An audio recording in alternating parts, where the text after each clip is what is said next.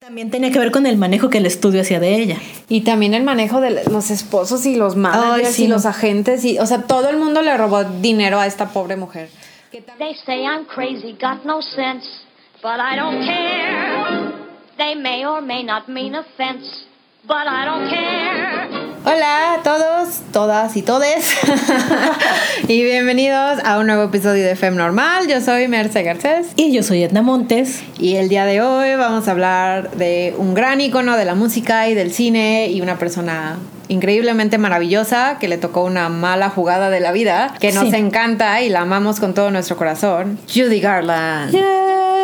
Eh, en parte estamos haciendo este capítulo como para aprovechar la película que no vimos, porque le tenemos demasiado respeto a nuestra Judy. Pero también eh, porque nos dimos cuenta, y bien chistoso, que mucha gente solo conoce a Judy Garland Por el Mago de Oz y por la película de ahora. Sí, que nada que ver, gente. Entonces, nosotras crecimos con Judy y no solo Mago de Oz, o sea, de verdad nos Todo encanta Judy. Y pues queríamos contarles un poco de su vida porque sí fue muy Tormentosa. muy tormentosa, muy difícil y muy trágica, pero también fue como producto de su época, porque esta mujer, eh, bueno, Judy eh, nació en 1922 y murió en 1969 y era pues es- justo esta época en donde las mujeres eran como, aunque fuera estrella de cine exitosa, o sea... Su cuerpo no era suyo, su tiempo no era suyo, no podía tomar decisiones, tenía que estar a disposición del estudio y de todo el mundo que la mangoneó, básicamente. Básicamente, y también es como el, el estereotipo de niño actor que sus padres explotan Súper hasta el explo- tuétano. Ajá, y pues que se vuelve problemático y te- tiene muchísimas broncas después de adicciones. O sea, Judy fue como de esos primerísimos casos. Sí, o sea, si creen que lo de Macaulay Culkin es heavy, es porque no saben lo que pasó Judy Garland. Sí, no, no, no. Bueno, para empezar, Judy Garland no se llama Judy Garland, se llama Frances Ethel Goom, que no es tan poético. No, no es nada poético. Y como dice Edna, fue explotada por sus padres desde que tenía como tres años. La subieron al escenario con sus hermanas. Ella tiene dos hermanas mayores. Dos hermanas. Y tenían un acto de vaudeville eh, que se- llamaban las hermanas Goom. Que luego se lo cambiaron a Garland porque lo, siempre Porque- lo escribían mal y como que les ponían nombres bien raros. Y además como gum en inglés es encía, Ajá. es como... No todo el mundo bien. creía que era como un trío de comediantes. Sí, o sea, sí, o sea, no era el mejor nombre. Entonces ya después de un tiempo se pusieron el nombre de Garland y ella se cambió el nombre a Judy porque pues más poético acá. Eh, y para los que no sepan, el vaudeville en los años 20, 30-ish, pues eran estos teatros itinerantes. Sí, como de variedad. Lo que en. México eran las carpas de variedad. Ajá, eran estos. Entonces esta familia, los Goom, viajaban por todo el país en una de estas carpas y pues ponían a las niñas a cantar y tenían bailar shows y- Sí, o sea, Judy estuvo en el escenario desde los cuatro, tres, cuatro años. Sí, no, y aprendió a bailar tap casi casi al tiempo que caminar. Pero lo más impresionante es que esa voz siempre la tuvo. O sea, es- esa voz profunda, intensa, desde que el momento que la ponían a cantar de niña, o sea, salía este vozarrón y como que era el, digamos, la atracción principal, ¿no? O sea, como Sí, que sí, ya... impresionaba a todos. Sí, se destacó y como que dejó a las hermanas atrás y así. Sí, además era como muy bajita, muy pequeñita. Sí, es- como que tener este vozarrón era muy a lo Cristina Aguilera, pues. Sí, porque de verdad, ¿de dónde le salía esa, ese- esa voz de ese cuerpecillo? Bueno, como dijimos, eh, nació en 1922, el 10 de junio, para ser exactas, y lo más triste de todo es que murió el 22 de junio, pero de 1969, así después de su cumple. Cuando cumplió 47 años, casi casi, se murió. Muy joven. Y fue de una sobredosis accidental. O sea, ella no se suicidó, sino pues esta Se le pasó la mano. Ajá, de su adicción a las pastillas se le pasó la mano y pues ya no despertó la pobre Judy. Después de lo de vaudeville, eh, la, la vio un compositor o alguien de MGM, que es eh, los, Los estudios- Metro Goldwyn Mayer. Que en esa época pues Hollywood estaba como en plena época dorada y arrancando. Y era un sistema del estudio que era bien pésimo para los actores. Pero... ¿Han escuchado como todos estos escándalos de las agencias de K-pop que explotan a sus estrellas horriblemente? Es Algo así, mismo. Pero de cine. Ajá, o sea, básicamente lo que hacían era que les hacían un contrato de por vida casi casi. Tú le pertenecías al estudio y el estudio te podía prestar a otros estudios si había una negociación chida. O sea, tú eras una comodidad. Fin. Sí, y además hay que, o sea, como el panorama de la industria cinematográfica de Hollywood en ese entonces es que estaban Metro Goldwyn Mayer, los Universal y los Columbia, ¿no? Y los Paramount. Paramount y Columbia no me acuerdo si son lo mismo, pero sí. Ajá, bueno, el caso es que había entre tres y cuatro estudios todopoderosos Ajá, porque de verdad eran todopoderosos. y no había casi independientes ni nada, o sea, eran No. los cuatro grandes estudios, como cuatro Disneys. Ajá. y lo que pasó es que ellos reclutaban a sus grandes estrellas, les daban contratos súper abusivos Sí, o sea, de básicamente tienes que hacer 20 películas este mes, si Ajá. no te corro. Y además, bueno, entrados los 30, ya estaba como este... En los años 20 había como más estudios independientes, más producción de películas mudas sobre todo, pero eran como temas muy controversiales y podías mostrar casi cualquier cosa en el cine. Sí, o sea, no había como censuras, eh, todavía era un arte emergente, digamos, como que había mucha experimentación. Sí, por eso podías tener a Greta Garbo o a toda esta gente sexosa Ajá, en esa época. sí. en esa época.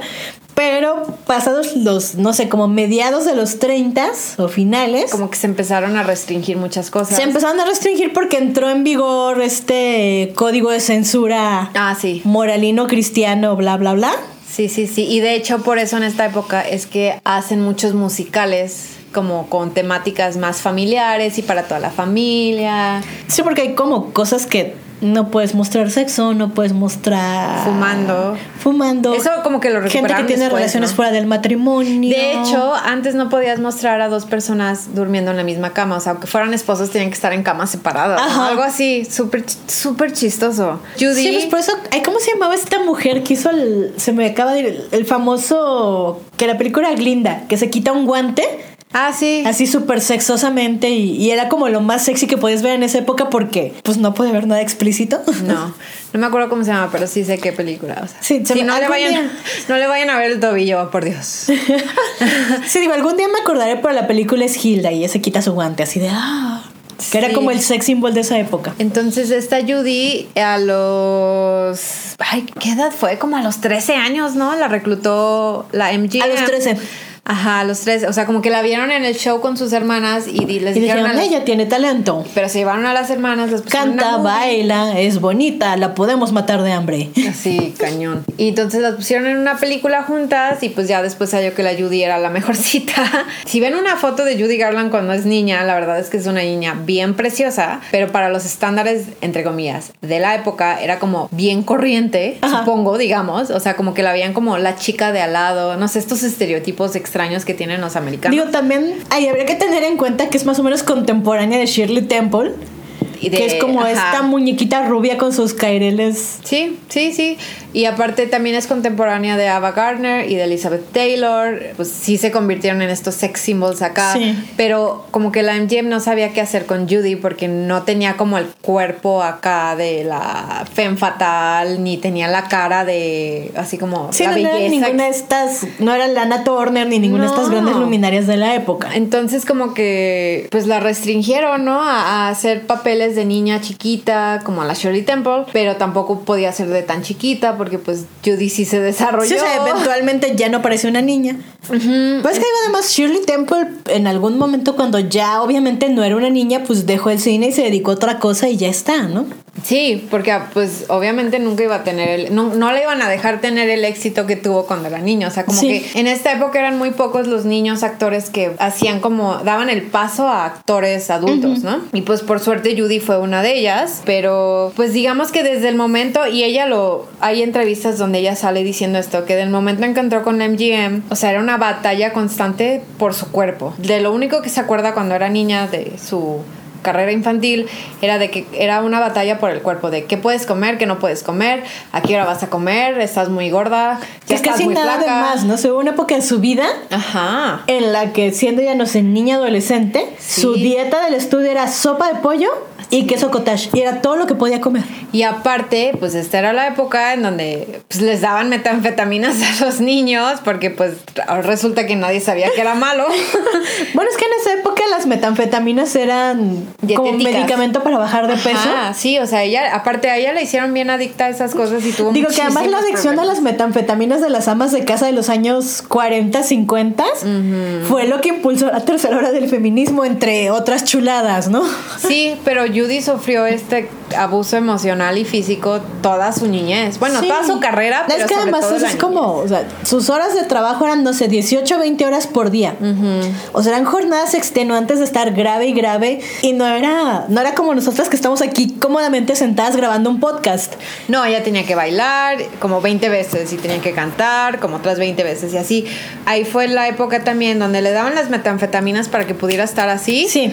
Y luego le daban pastillas para, Para que se durmiera, porque no se podía dormir porque estaba con el high de las drogas. Sí, sí, sí. Y esto a la maravillosa edad de 14, 15 años, ¿eh? O sea, Sí, todavía ni podía votar, pero ya le estaban drogando. Entonces, esta época fue como en donde más batalló y empezó a tener como esta onda, porque ella siempre tuvo un problema de autoestima. O sea, de verdad, siempre estuvo buscando la aprobación de todo el mundo porque desde chiquita le dijeron que no era suficiente. A lo mejor a ninguna la drogaron ni la maltrataron a tal grado que a Judy a lo mejor a muchas sí. Pues yo creo que es que también Judy fue muy vocal después. O sea, Ajá. sí salió a contar. Bueno, también existe eh, la leyenda urbana de que le echaba mucha crema a sus tacos y a veces exageraba sus, sus anécdotas de aquella época, pero sí fue muy vocal en decir, no, a ver, a mí me acostumbraron a hacer las cosas así y tomar esta cantidad de pastillas Sí. y no comer y no hacer esto. Pues y además, claro. O sea, claro que a veces uno le echa mucha crema a sus tacos cuando cuenta recuerdos del sí, pasado, sí. pero todo lo que ella dijo es como eh, hay documentación y está comprobado y en sus biografías ha salido porque se puede comprobar que se lo hicieron. Sí, sí, sí se puede comprobar. O sea, no es algo como que digas, ay, no, es que dice que le dimos anfetaminas, pero nunca, ¿eh? No, o sea, está documentado que ella dijo la verdad. Y lo más cagado de todo esto es que durante sus 15 años de contrato con la MGM hizo más de 24 películas. O sea, porque en ese, el, el- lo de los estudios en esa época era así, de terminas una peli, te vas a la siguiente peli, lo te vas a la siguiente Sí, y o haces dos vas. al mismo tiempo. Ajá, entonces la terminaron despidiendo como por ahí de 1950 precisamente porque ya la adicción le estaba generando muchos problemas personales. Sí. O sea, ellos le crearon la adicción y luego la despidieron por la misma Porque no llegaba a grabar y porque estaba mal y en ese entonces ya era alcohólica. Sí, Y sí, había sí, tenido sí. una serie de malos matrimonios. Sí, no, o sea, de verdad le jodieron la vida desde niña. Sí, digo, además, habría que explicar que en ese entonces el sistema de estudios. Mm, no, pero aparte del sistema de estudios, en esa época no había las leyes de labor infantil que hay Exacto. ahora. No había las labores de las leyes de labor infantil ni este asunto del fondo Sí, sí, para sí. ellos. Ajá. Como que no estaban topadas las horas que podía trabajar una estrella infantil. Que ahora sí. Pero también es que el sistema de estudios era que ellos tenían como su plantilla de estrellas. Sí. Los casteaban en determinados roles, ¿no? Tú eres el sex symbol, tú eres la de la comedia romántica, tú eres Ginger Rogers. Sí.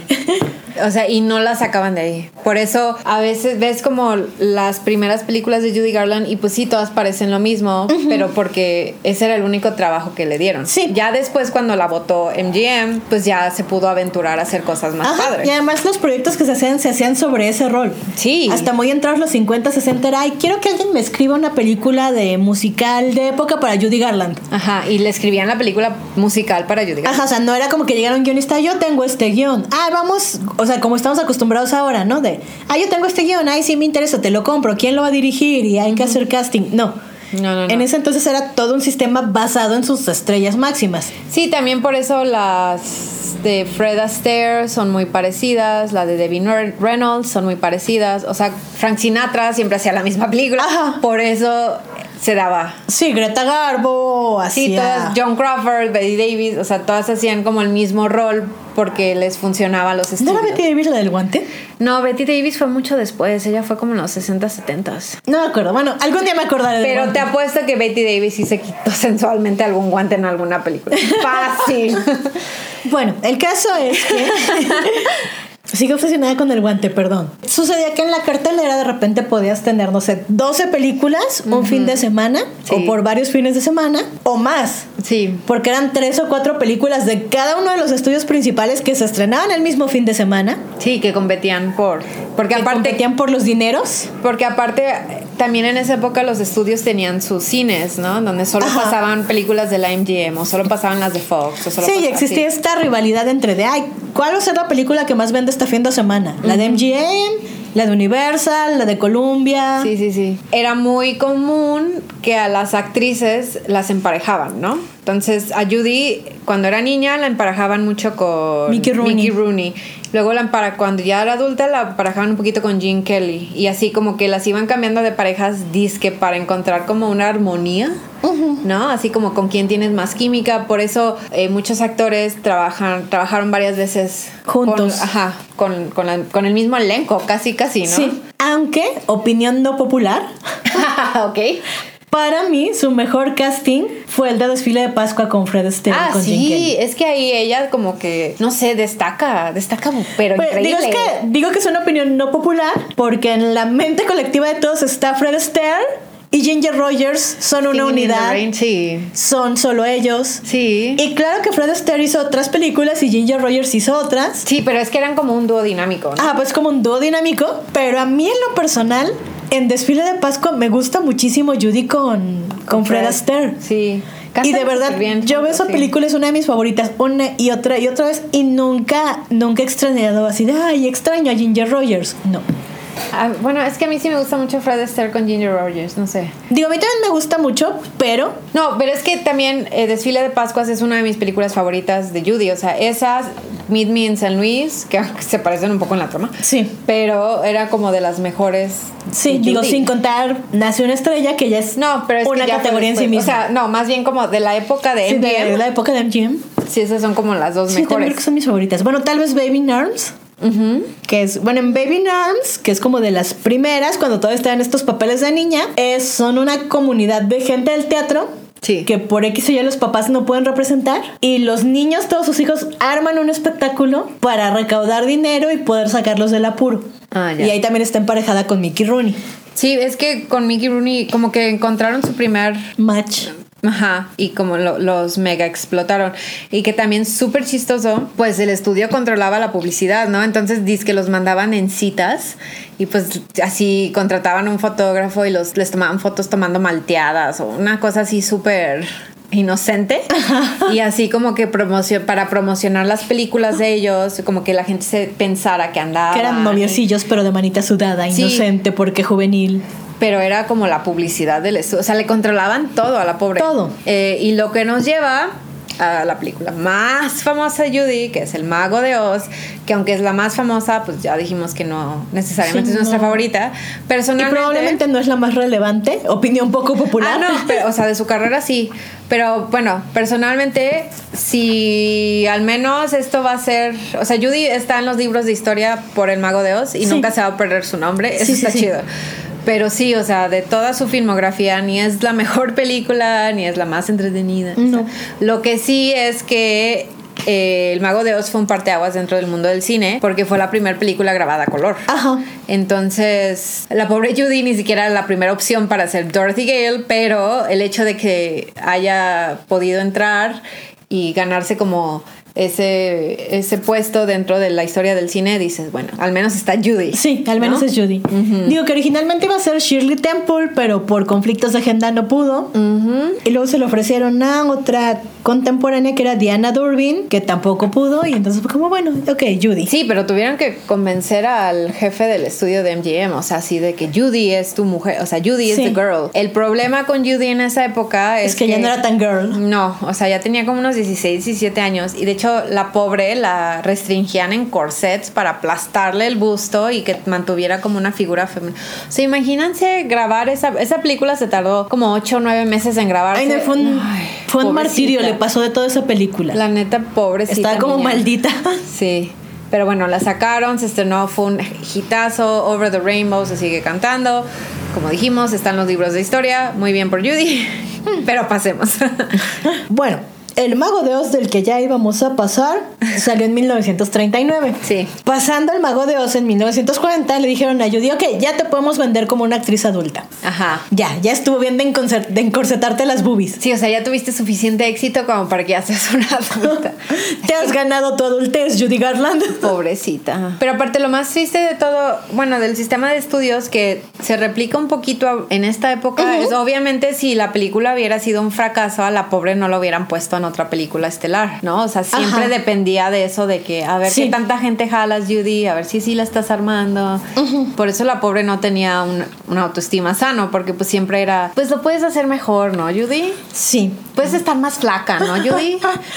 Digo, ya saqué las cuentas, tenía 17 cuando hizo el Mago de Oz y entonces a los 18 le dijeron, ya puedes ser una adulta. Ah, muy bien. Y, y sí, según yo, transicionó súper súper bien, ¿no? Así como a, a Sí. roles adultos. La Eh, verdad es que además fue un- otro peliculón que no puedo creer que no haya dicho en mi lista de favoritas. Ok. Pero bueno, en 1940 hizo Little Nelly Kelly, Ah, sí. que es donde le dan su primer beso en pantalla y ya cuando a una estrella de MGM la besan en pantalla es oficialmente una, Una mujer. mujer. Pero además en esa película se besa con George Murphy, que le llevaba como 20 años y que en una entrevista posterior dijo que se sentía como un tipo que se roba a una niña de un rancho.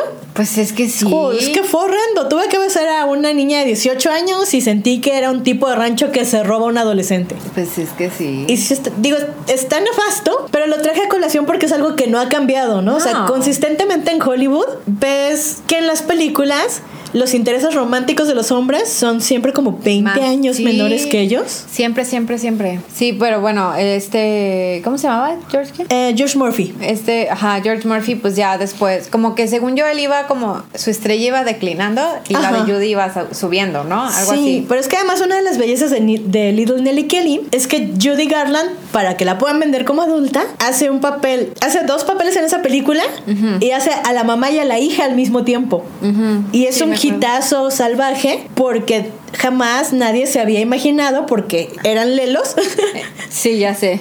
la cantidad de rangos actorales y de talento que tenía Judy Garland. Porque es que esa es otra cosa, o sea, de verdad esta mujer era talentosísima. Hasta el último día fue talentosísima. O sea, de verdad era todo. O sea, bailaba, cantaba, actuaba. O sea, como que su arte era su vida. Sí, era buena en el cine, buena en el teatro, buena en especiales de televisión. Sí, hasta tuvo su programa de televisión como un rato. Sí, o sea, esta mujer lo podía hacer todo, pero volvemos a lo mismo. Como no era eh, fácil clasificarla como sex symbol, pues nadie la tomaba en cuenta. Sí, digo, no era sex symbol y no era Grace Kelly o David Reynolds o... Ay, ¿cómo se llama? ¿Era Deborah Kerr? Como estas chicas que salieron después en los 50, 60 que, que empataban con ese ideal de, de comedia romántica de mujer buena que se casa, rubia, Sí, sí, bonita sí. y buena que se Ajá. casa. Sí, Judy era otra cosa. Y también, pues, pues yo sí creo que aunque, aunque tuvo buenas películas, su carrera, digamos que no despegó tanto, tan rápido, más bien, eh, se mantuvo como medio estable, no sé, como que un punto medio porque no la volteaban a ver, precisamente porque no sabían qué hacer. O sea, era tanto el control del estudio que no sabían qué hacer con ella y eso la afectó muchísimo. Sí, pero digo, ya cuando le dieron papeles adultos que empezó a hacer musicales y empezó a hacer Meet Me in San Louis, Y desfile de Pascua y todas estas cosas, repuntó muchísimo. Sí, sí, sí, porque aparte, bueno, era la época doradísima de los musicales y de las grandes producciones y como ya saben, como si fuera una obra de teatro pero en el cine. su voz nunca perdió potencia, su voz, es- no sé, o sea, siempre que cantaba, a mí es que me encanta cómo canta, de verdad. Como en la época en la que la reclutaron junto con Diana Durbin y las otras chicas que también cantaban, Sí, todas tenían como una formación más o menos clásica de sopranos y así. sí, como unas voces más cristalinas. Ajá. Pero la voz de Judy era otra cosa, o sea, tenía unos matices impresionantes. Y más grave, o sea, sí, porque como dices, o sea, las otras tenían como un tono de soprano alto y Judy sacaba el vozarrón grave así para... Pero tenía el rango. Ujú. Sí, además, digo, en esa época como que la gente se estaba moviendo más al jazz, al blues, a estas corrientes nuevas de música y la voz de Judy era muy... Muy como encajaba muy Ajá. bien con eso y no era tan clásica como la de otras cantantes. Sí, ella podía cantar lo que fuera, o sea, el género que fuera, la verdad. Pues así siguió en MGM, no tan felizmente, se casó un par de veces.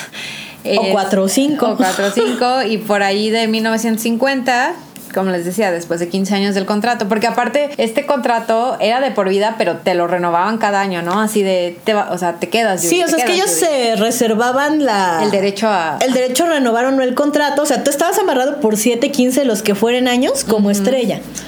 Pero si en algún momento tenías un fracaso en taquilla, Te podían soltar. ellos estaban como... Ajá, te podían soltar cuando quisieran. Ahora, para darnos una idea de cómo despuntó Judy Garland, porque creo que es necesario quitar este estigma de, ah, sí, pegó el mago de Oz y Y nadie nada más, más, conoce ¿no? a Judy. Ajá, sí, no, no, no, no.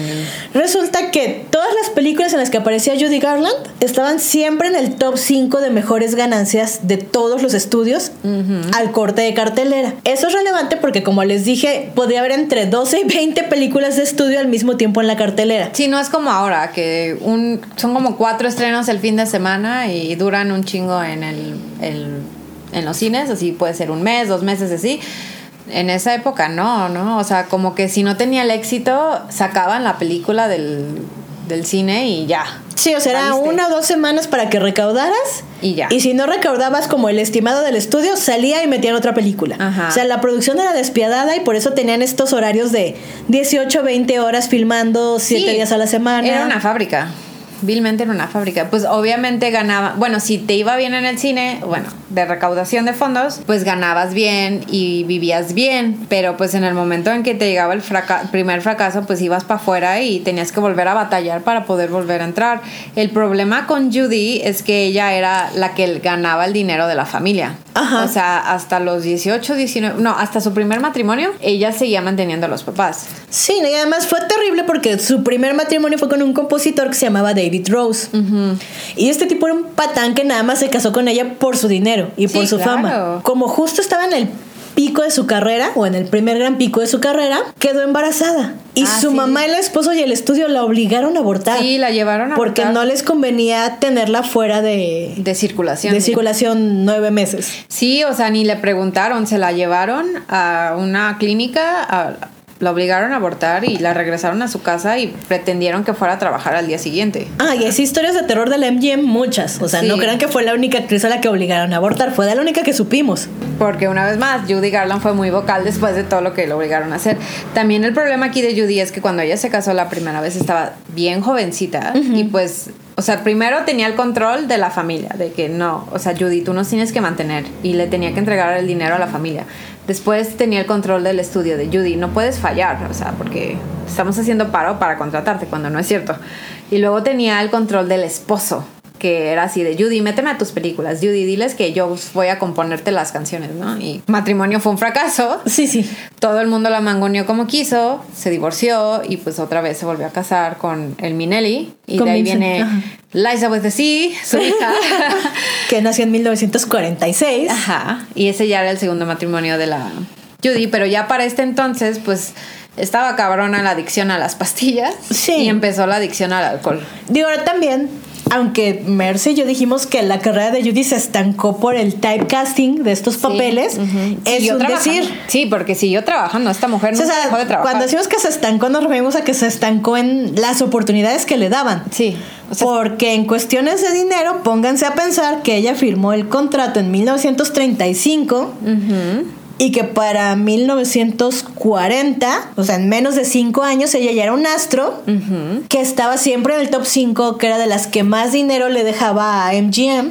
Y de hecho, MGM, en esta cosa malsana, de competencia y así como, como si no fuera lo suficientemente malo, podía ser peor. sí, ya sé. Siempre tenía como su top 5 estrellas en un pizarrón, de esos y donde las iban moviendo. Ajá, y las iban moviendo así. Ajá, a la entrada del estudio para que absolutamente todo el mundo pudiera verlo. Y también como en esta época empezó, es que por lo que tengo entendido, Judy siempre fue profesional, pero pues cuando la adicción la empezó a arrastrar, pues sí llegaba a faltar, llegaba tarde y todo eso, pero como que... O llegaba mal, pues porque la hicieron adicta, estúpidos. Ajá, pero nunca dejó de trabajar, digamos. Jamás. O sea, las películas salían y todo se hacía y tal vez se tardaba un poquito más, pero se empezó a hacer mala fama. Entonces, el problema también en este sistema de estudios es que cuando te empezabas a hacer de la mala fama, Los demás estudios ya no te querían contratar, No. ni negociar, ni y nada. te empezaban a dar menos oportunidades en tu mismo estudio. Así de, ay, es que Judy en la película tal se comportó así, ya no hay que meterla en la siguiente, ya va otra persona. Y como que empezó a perder también otras oportunidades. Sí.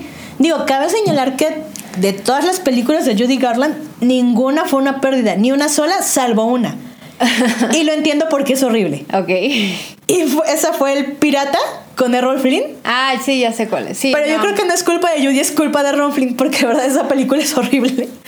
Sí, y ya como, como decías, no, o sea, tuvo un fracaso y pues ya empezó como a, a- como muy sub y baja. O sea, la verdad es que de repente la carrera de Judy, aunque nunca dejó de trabajar, ya era como muy Sí, nunca dejó de estar en el top ni de recaudar.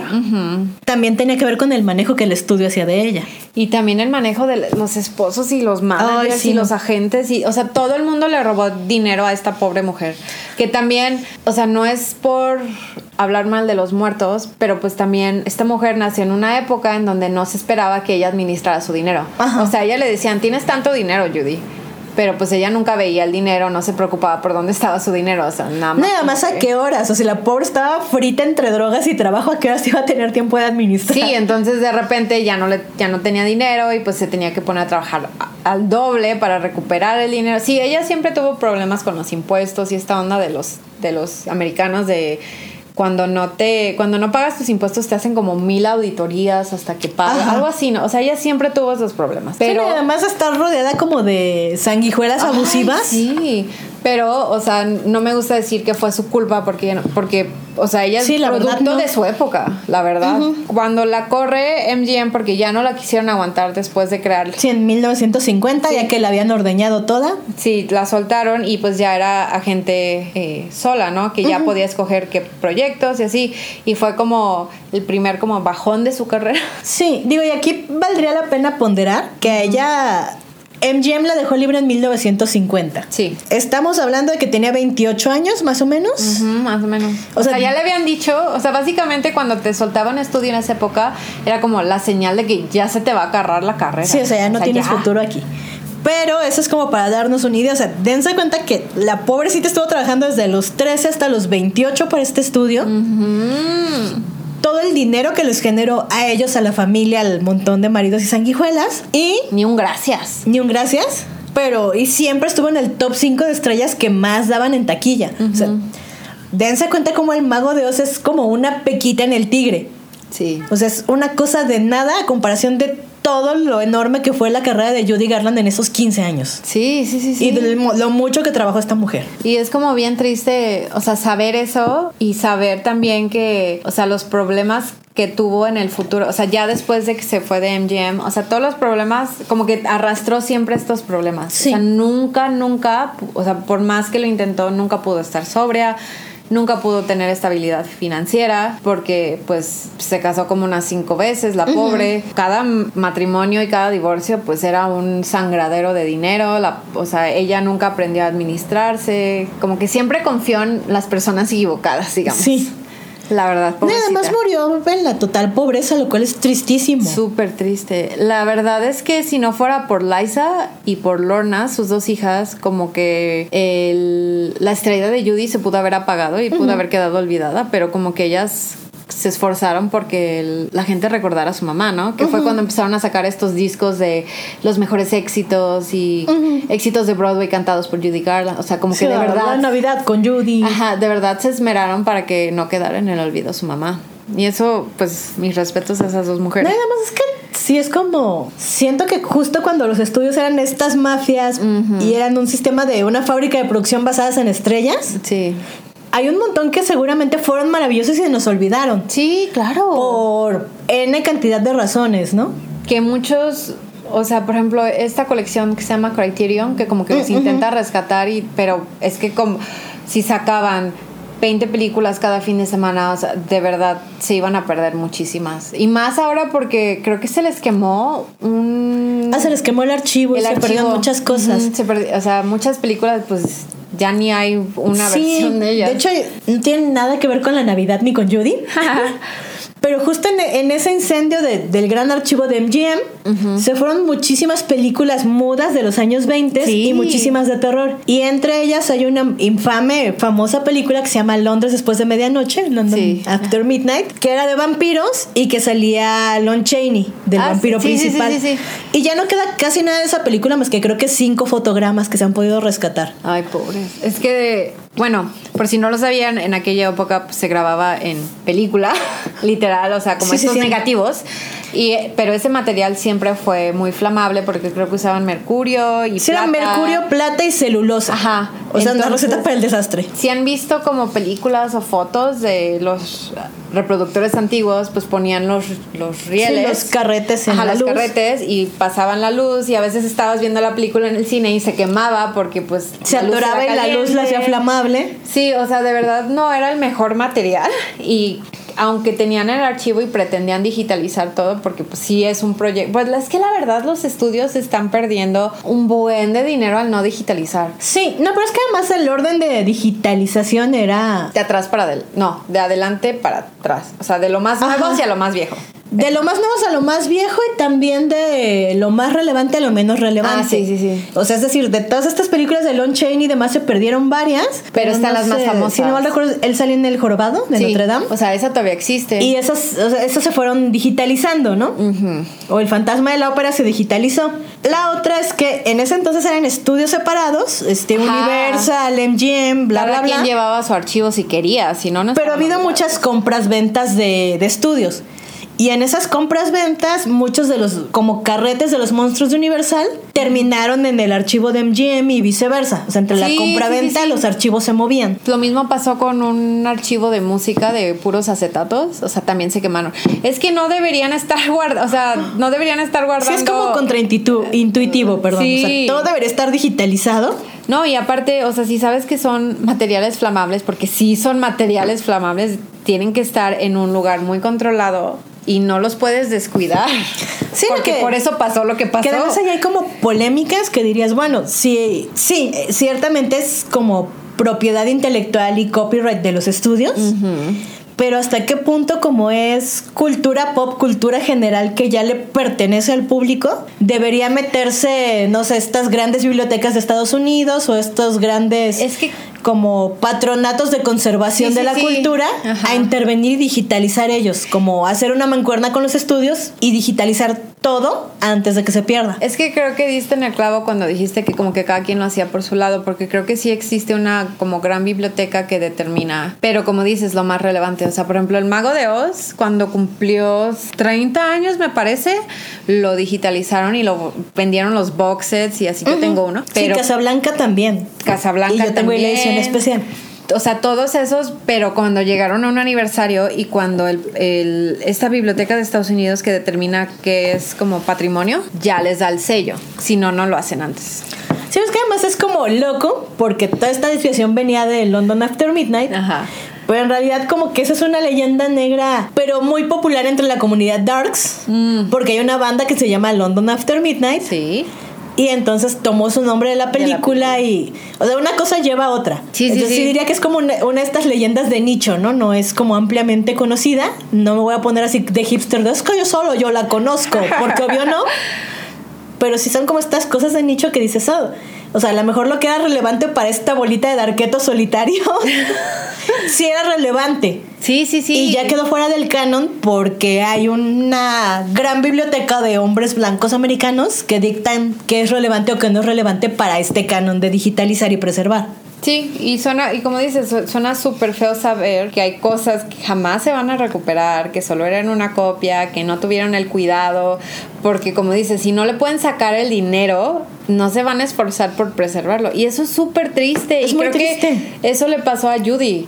O Sí, sea, como que de básicamente. repente decidieron que ya no tenía valor y pues la pobre tuvo que lucharle ahí como pudo. Pero lo padre es que ella sí se levantó varias veces. O sea, les digo, esta, la carrera de esta mujer es un vil, una vil montaña rusa. O sea, arriba abajo, arriba abajo. O sea, pobre. Pero pues la armó como pudo con lo que tenía. Y una de las cosas que más la ayudó, pues obviamente era su vozarrón. Ella, o sea, obviamente los soundtracks de todas sus películas, ¿no? Cantados por ella. Luego salía de gira y sacaba dinero de los conciertos. Luego hacía especiales, así como Judy en el Madison Square Garden, y era como un show muy especial y cantaba eh, todos sus éxitos.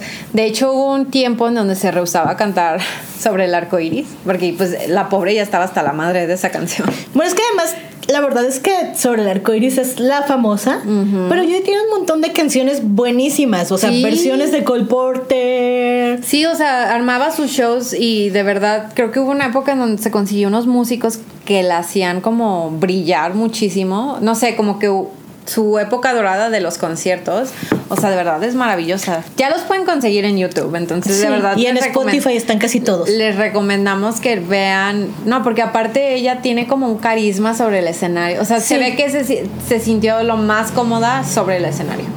Ahí Pues, era feliz. Digo, además es como muy triste porque era su lugar seguro y el lugar donde ella era feliz, ¿no? Sí. Qué triste que, que esa cosa que te impulsa, te apasiona y te hace feliz sea el como el ancla de otros para arruinarte la vida. Sí, porque pues nunca superó, o sea, nunca dejó de nunca llegó a una estabilidad económica la pobre porque siguió manteniendo a la familia, luego tenía que mantener a los maridos, porque pues creo que ella era la que daba pensión, ¿no? Sí.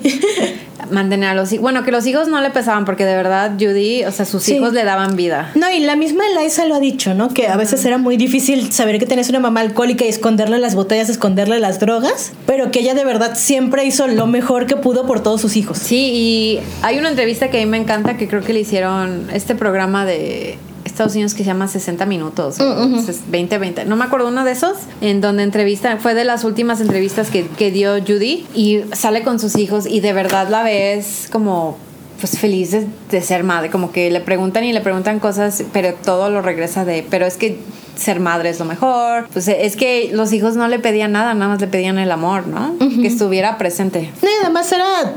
Yo creo que el lugar, o como con sus hijos, era donde ella se sentía amada y necesitada de verdad, pero no por su dinero ni por su fama, por sino ella. por Judy. Ajá. Sí, pues también ella le. Pues bueno, es que Liza y Lorna, pues obviamente iban a heredar alguno del talento de la madre, y pues sí, las dos son súper cantantes. Pues eh, Judy siempre fue así de sí, canta, si tú quieres cantar, canta. E incluso hay un concierto que Liza y Judy hicieron juntas que está bien bueno es muy también. bello. Es súper muy, muy bonito. bello. Pero bueno, veníamos a este gran quiebre de 1950 cuando dejé MGM, porque fue como también el gran levantón de En su cara babosos. Sí, porque en 1954 hizo la segunda versión de A Star is Born o Nace una estrella, como quieran. Para los que no sabían, hay cuatro versiones de esta película. Una de los 30, que fue la primera, la de Judy es la segunda, la de Barbara Streisand es la tercera. son cinco. No, la de Lady Gaga es la cuarta. Es que hay una de los 20. Sí, es como... No, es de los 30, no, es blanco y negro.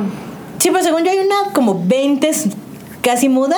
Ajá. La de los 30, la de Judy, la de Barbara y la quinta es la de Lady Gaga. Sí, porque todo el mundo dice que son cuatro nada más.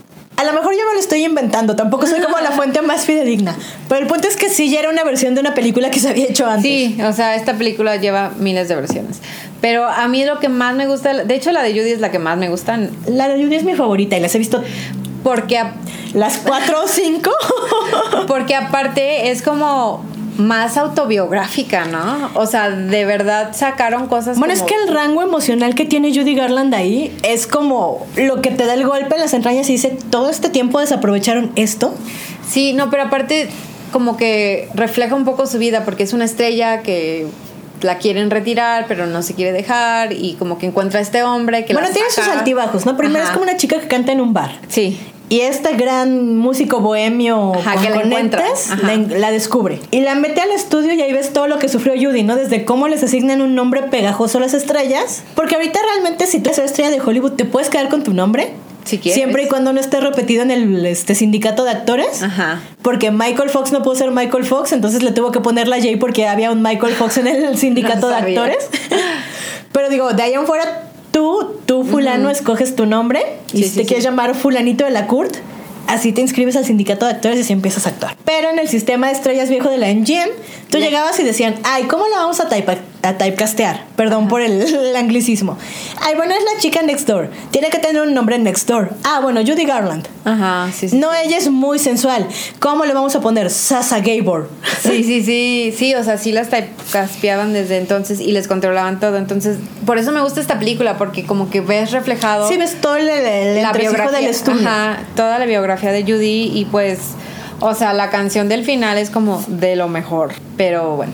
No, pues que además caso a tiene... Lady Gaga, pues. O sea, justo cuando la descubren en el bar está cantando The Man That Got Away. Ajá. Pero es como una canción de desamor. Pero es, que- es que escúchenla. Si yo trato de transmitirles el supremo dolor de escucharla, no lo van a entender. La tienen que experimentar. Y también lo que me gusta de esa película es que dejan, porque ya para 1954 ya tenía como unos treinta y tantos años, ¿no? O sea, ya no la super maquillan, ya no la super o sea, le puedes ver las arruguitas en los ojos, o sea, como que ya la dejan ser más humana y ya la de como que la dejan en paz y la dejan actuar. Sí, no, además es esta historia horrible de que el marido se vuelve alcohólico, de que tiene sus, sus recaídas en, en la carrera, pero por estar cuidando al marido. Este conflicto entre el trabajo de cuidado y el hombre que amas contra ser la gran estrella que sabes que eres y que puedes ser. Lo que pasa al final que no se los voy a spoilerear porque, digo, ya son como Bueno. 50 años, no les estoy spoilereando nada, pero si no la han visto, sí se les voy a arruinar. Pero pues es que, bueno, si vieron, si han visto alguna de las versiones, es que les cambian muy poquito, ¿no? A las, a las bueno, entre sí, no. O sea, la historia es más o menos la misma siempre. Sí, pero como que es la misma historia, pero diferente camino. Ajá, Para llegar pero al es mismo que punto. también creo que como el guion y la visión del director cuenta mucho ahí, ¿no? Sí. Y también quién está en el papel principal. Lo padre de A Star is Born es que le dio su primera nominación al Oscar y fue como el repunte otra vez de, ah, Judy sigue siendo talentosa, porque volvemos a lo mismo, o sea, ya la había corrido un estudio, ya tenía más de 30 años, en teoría se le debió de haber acabado la carrera. Sí, no, y además sí fue muy conflictivo porque las adicciones pesaron mucho. Sí, tenía esta todo, mala fama. Todo el equipo de producción fue así como ya estamos hartos de Judy Garland, producir esta película fue horrible. Había días que se dormía, que no se presentaba. Pero pues de nuevo, o sea, la mujer estaba muy destruida y en ese entonces no había un sistema de apoyo que identificara qué onda, cómo la mantenemos sobria, no. El rehab no era lo que es ahora. No sé si existe ese, ma- ese- esa red de apoyo, pero al menos como dices, el publicista pudo haber intervenido así de no. Sí, no, digo, esa red de estás- apoyo no estaba ahí. No, no, no, ella nunca tuvo eso. Y pues ya estaba casado con el, no me acuerdo si con el tercero o cuarto marido para entonces. No, creo que el tercero, ¿no? El tercero ya. Creo que sí. Y pues también otra sanguijuela ahí.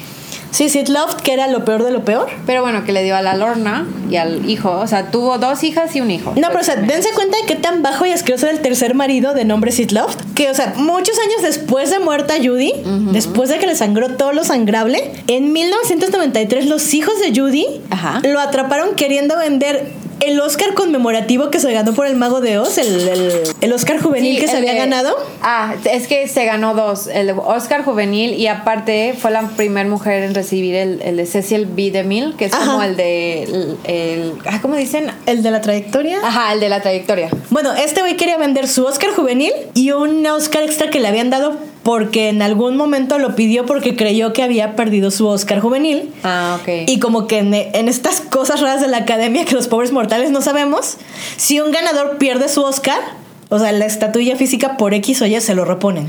Pero también hay una cláusula que dice que esos premios son- no se pueden vender. Ajá. O sea, se pueden donar y los pueden tener en el estudio, en un museo, pero no se pueden vender. Ajá, pero este menso lo quería vender en el mercado negro. Ajá. Ay, es- Y le cayeron y lo multaron y le tuvo que pagar X cantidad a los hijos, pero, o sea, a ese nivel de sanguijuelas estaban alrededor de Judy Garland toda su vida. Ay, pero pues también, bueno, el Grammy lo ganó después de que se murió, creo. Sí, ese, o sea, sí, es que sí tuvo una súper buena carrera, o sea, premiada, nominada, buenos papeles ya después. O sea, sí tuvo una súper carrera y pues por eso a Edna y a mí se nos hace como bien mala onda que todo el mundo solo diga, el mago de Oz. Sí, digo, y no sé si también su muerte prematura tiene mucho que ver con, Es que sí se murió bien joven, la pobre. sí, o sea, con que no sea tan recordada como Maureen O'Hara, digo que son posteriores, pero que, o Katherine Hepburn, que tuvieron esta carrera larguísima hasta viejititas. Sí, o Audrey Hepburn también. Ajá, Audrey Hepburn, otra Hepburn. Sí, o sea, como que el problema de Judy fue a final de cuentas que nunca pudo superar las adicciones. Es que, ¿cómo superas una adicción que te crean de niña? O sea, si te dicen necesitas tomarte estas pastillas forever and ever, no lo vas a hacer. Pero es que además ni siquiera fue como. O sea, ni siquiera fue una adicción voluntaria. No. O sea, no fue como. Ella descubrió la No, cocaína. no quiero hablar ya. mal de Joaquín Phoenix, pero. No, sí, sí, sí. O sea, no fue como él y River y ellos que se empezaron a drogar for the fun. Ajá. Porque eran los 90 y LOL y todo mundo se droga. Sí, hasta que uno se muere y ya se dan cuenta que no está tan divertido. Ajá. Digo, y qué triste, qué lamentable que se haya muerto así una promesa de la actuación como era River. Y qué triste que Joaquín Phoenix tenga que cargar el resto de su vida con eso. Pero, Pero no insisto, en esta época hay una red de apoyo, hay centros de rehab especiales para estrellas de cine y músicos y gente que de verdad se quiere mantener sobria.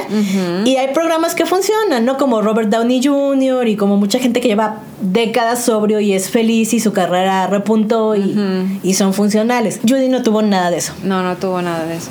O sea, de verdad a ella le dijeron, esta es la única forma en que la puedes hacer, mija.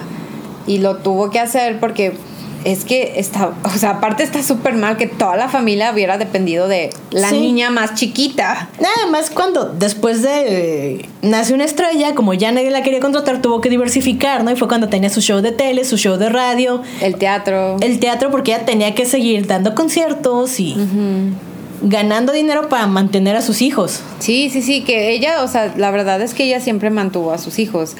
Luego, pues se metía en problemas bien fuertes de la custodia, que se los querían quitar y porque bla, bla, bla. Pero bueno, el, el punto es que también en 1961 la volvieron a nominar al Oscar. O sea, como que siguió trabajando y la siguieron nominando y, y como que volvía a subir y luego volvía a bajar por lo mismo de las adicciones y luego volvía a subir y volvía a bajar. O sea, la pobre nunca, les decimos, o sea, nunca tuvo esta Ajá. estabilidad económica. Digo, y también si cambias la óptica de, ay, las adicciones, ay, las drogas, es imposible trabajar con ella y te centras en Judy, es todo lo contrario, es, no manches, Sí. ve todo lo que logró.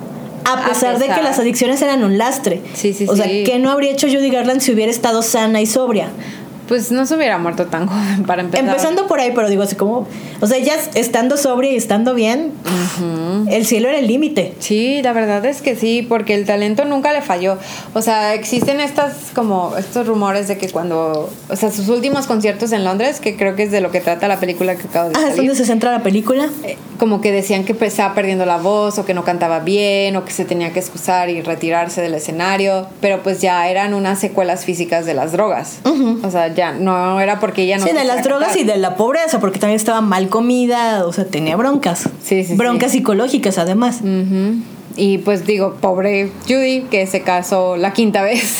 Ya en como de los de sus últimos, como que duraron casados creo que como dos años y se murió. Súper así, poquito, ¿no? ajá, sí. Sí, el último fue sí. Michael Deans, Sí, no. que fue el que la encontró muerta. Sí, y les decimos, o sea, ella no se quería suicidar, simplemente se le pasó la mano con las pastillas para dormir y pues ya no despertó. A mí me gusta mucho esta comparación que hacen porque, o sea, punto y aparte, antes de contarles la anécdota, eh, Judy fue el primer gran icono gay, pues del mundo. o sea, ella sabía que tenía fans gays y pues sabía que la idolatraban y pues ella bien cómoda porque aparte, o sea, la, la verdad es que sus fans nunca la dejaron. O sea, los fans, fans, fans, que en la, su mayoría eran gay, nunca la dejaron de apoyar.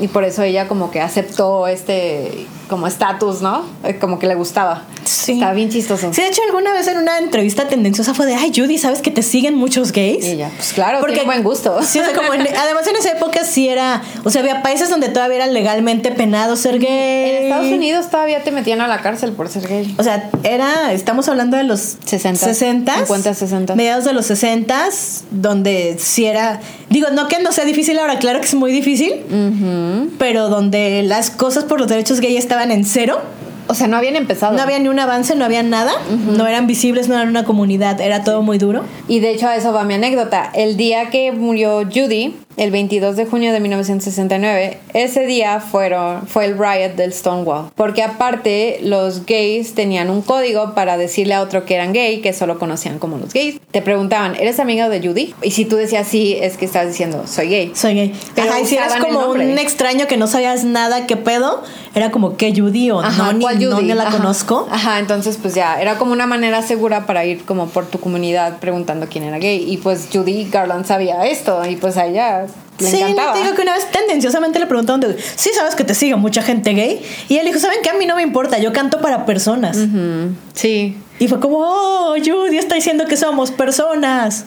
Entonces, ahora que cumplió, ¿cuánto fue? 50 años de los riots de Stonewall. Para los que no saben, los riots de Stonewall fue eh, este enfrentamiento de la comunidad gay, antes de ser la comunidad gay, con la policía de Nueva York en un bar que se llama el Stonewall, que a cada rato redaban porque sabían que iban a Que iba la encontrar gente gay. Eh, ese día decidieron que ya no se iban a aguantar y, y respondieron con violencia y pues todo el mundo se peleó. Fue el día que se murió Judy y muchos, según cuenta la leyenda, decían que como que, que estaban, como ya traían el peso de la muerte de Judy Garland, como que ese día fue así de no, o sea, ya se murió nuestro icon, no me vas a llevar a la cárcel. Y que por eso respondieron como dicen.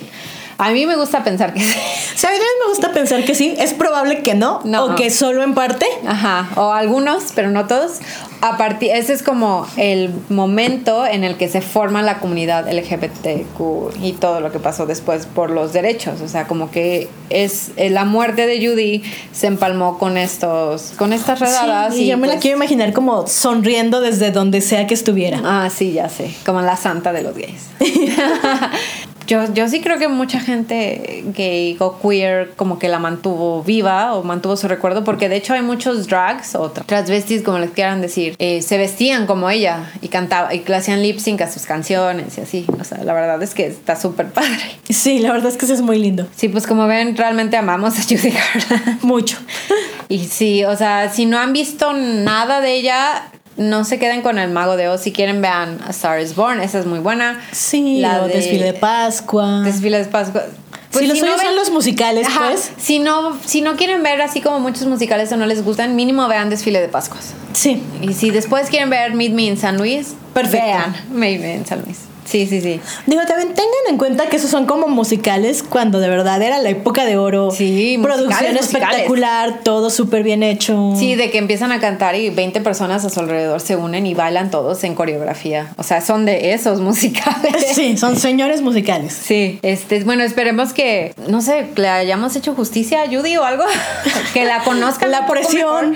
Sí, o sea, si ustedes vieron la, la verdad es que nosotros no quisimos ver la película precisamente porque somos fans de Judy y nos conflictúa mucho como luego quieren pintar a los maridos como santos, porque esa fue la impresión que nos dio. Si ustedes la vieron y no es así, pues platíquenos qué les pareció. No es algo que se nos antoje Sí, mucho, no. pero si ustedes dicen que está buena, pues igual. Igual les podemos hacer caso. Pero la verdad es que yo también, o sea, sé que es como estos últimos conciertos en Londres que fueron muy difíciles para ella.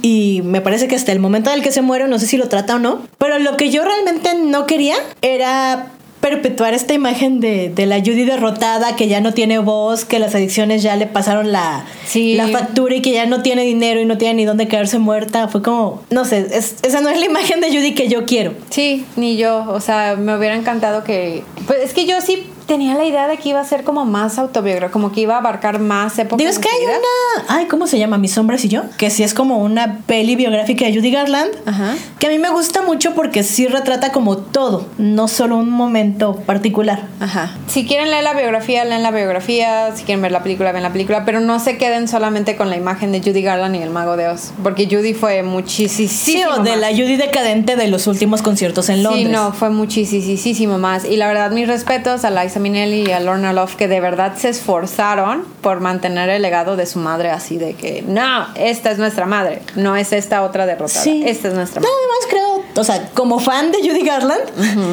esto va a sonar muy, muy tonto, creo. Pero bueno, como fan de Judy Garland, siento que tengo esta responsabilidad moral de decirles todo lo que fue Judy Sí. y no sobre el final terrible que tuvo Judy. No, y aparte porque es que la mala fama sigue, ¿no? O sea, sigue siendo considerada una estrella difícil y sigue siendo considerada solo una adicta y, como que nunca... O sea, todo lo que les contamos del sistema de estudios y eso, como dices, no está documentado, pero la gente nunca lo... O sea, nunca hablan de que el problema era en el momento y en el contexto en el que se desarrolló. Si hubiera nacido en otra época, si hubiera podido ser a llevar la carrera como ella lo hubiera querido llevar, si ella hubiera podido aprender a manejarse financieramente, Sí. quién sabe qué hubiera sido la Judy. Es que también cuando piensan en estas estrellas de cine resilientes que, que se caen y se levantan, se caen y se levantan. Piensen, no sé, en Cher, en Carrie Fisher. Y también creo que muchas de ellas lo hicieron porque Judy lo hizo antes. Sí. O sea, es que Judy fue como de las primeras en muchas cosas. Y pues también por desgracia fue las primeras como estrellas infantiles que cayó así Sí. y que demostró lo que los abusos del sistema de estudios. Que como decía Edna, pues no creemos que hayan cambiado mucho, así como Hollywood, pero al menos ya hay más avances. O sea, si hubiera podido desarrollarse en un mundo donde hubiera leyes laborales infantiles, no manches, o sea, hubiera- otra cosa hubiera sido. Pues si deciden ver algo de Judy, nos cuentan qué. Y ahí les estaremos compartiendo nuestras canciones favoritas, porque son muchas. Y sí, en Spotify, de hecho, hay una lista de reproducción que se llama This is Judy Garland, y ahí está todo. Yo creo que ahí la dejamos y nos escuchamos a la próxima. Nos vemos. No